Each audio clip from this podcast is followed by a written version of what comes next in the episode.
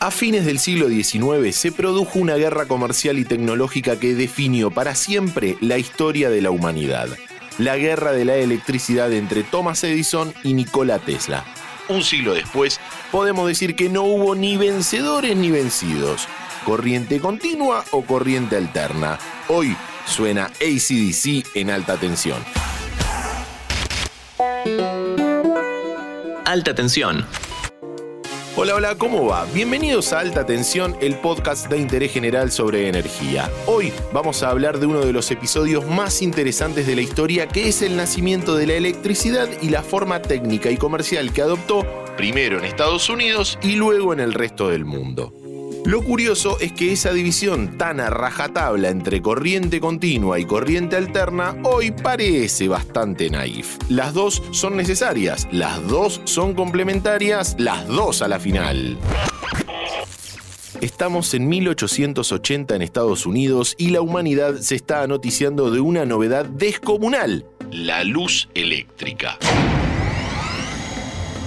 El famoso inventor Thomas Alva Edison vende sus lámparas incandescentes que prometen reemplazar los sucios y anticuados candelabros y lámparas de gas.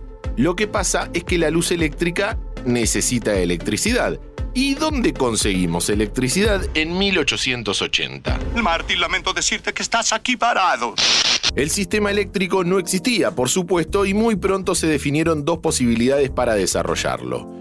Por un lado, la corriente continua o directa que impulsaba la Edison Electric Light Company y por otro la corriente alterna que fomentaba la compañía de George Westinghouse y que era una idea de uno de sus empleados, el célebre Nikola Tesla. Expliquemos un poco. La corriente continua es la que, por ejemplo, envía una pila AA a tu control remoto. Pila, pila, pila, pila, ahí va de vuelta. La corriente va siempre en la misma dirección, de positivo a negativo. En un control remoto el sistema es bastante simple y la cantidad de energía que necesitas es poca. Pero si lo que querés es electrificar los Estados Unidos de Norteamérica, tenés un problema.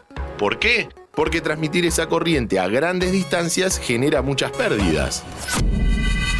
La solución la encontró Nikola Tesla, que para colmo había trabajado con Edison y se la había propuesto. Pero Edison era tan famoso por su ingenio como por su soberbia, así que Tesla llevó sus ideas e inventos a otro lado. Westinghouse, en cambio, lo escuchó y le puso la guita que necesitaba para desarrollar la corriente alterna. ¿Cómo funciona? En lugar de tener un generador mandando corriente de manera directa, Tesla diseñó un motor que gracias a un campo magnético alternaba la dirección de la corriente y la magnitud del voltaje.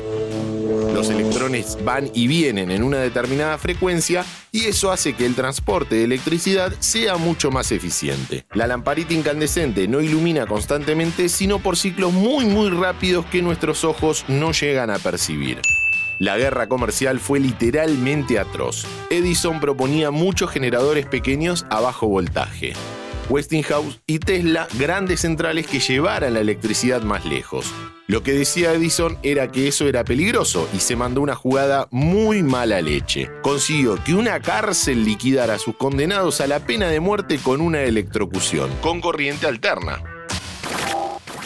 Finalmente se probó que la corriente alterna era un sistema mucho más eficiente y más barato y que también era seguro. Hay muchas películas y documentales que cuentan muy bien esa historia y si no entendiste del todo cómo funciona la corriente alterna, métete en YouTube que hay muy buenos videos. Tesla parece el ganador de la guerra de las corrientes, pero lo cierto es que en el siglo XXI los dos tipos de electricidad son fundamentales.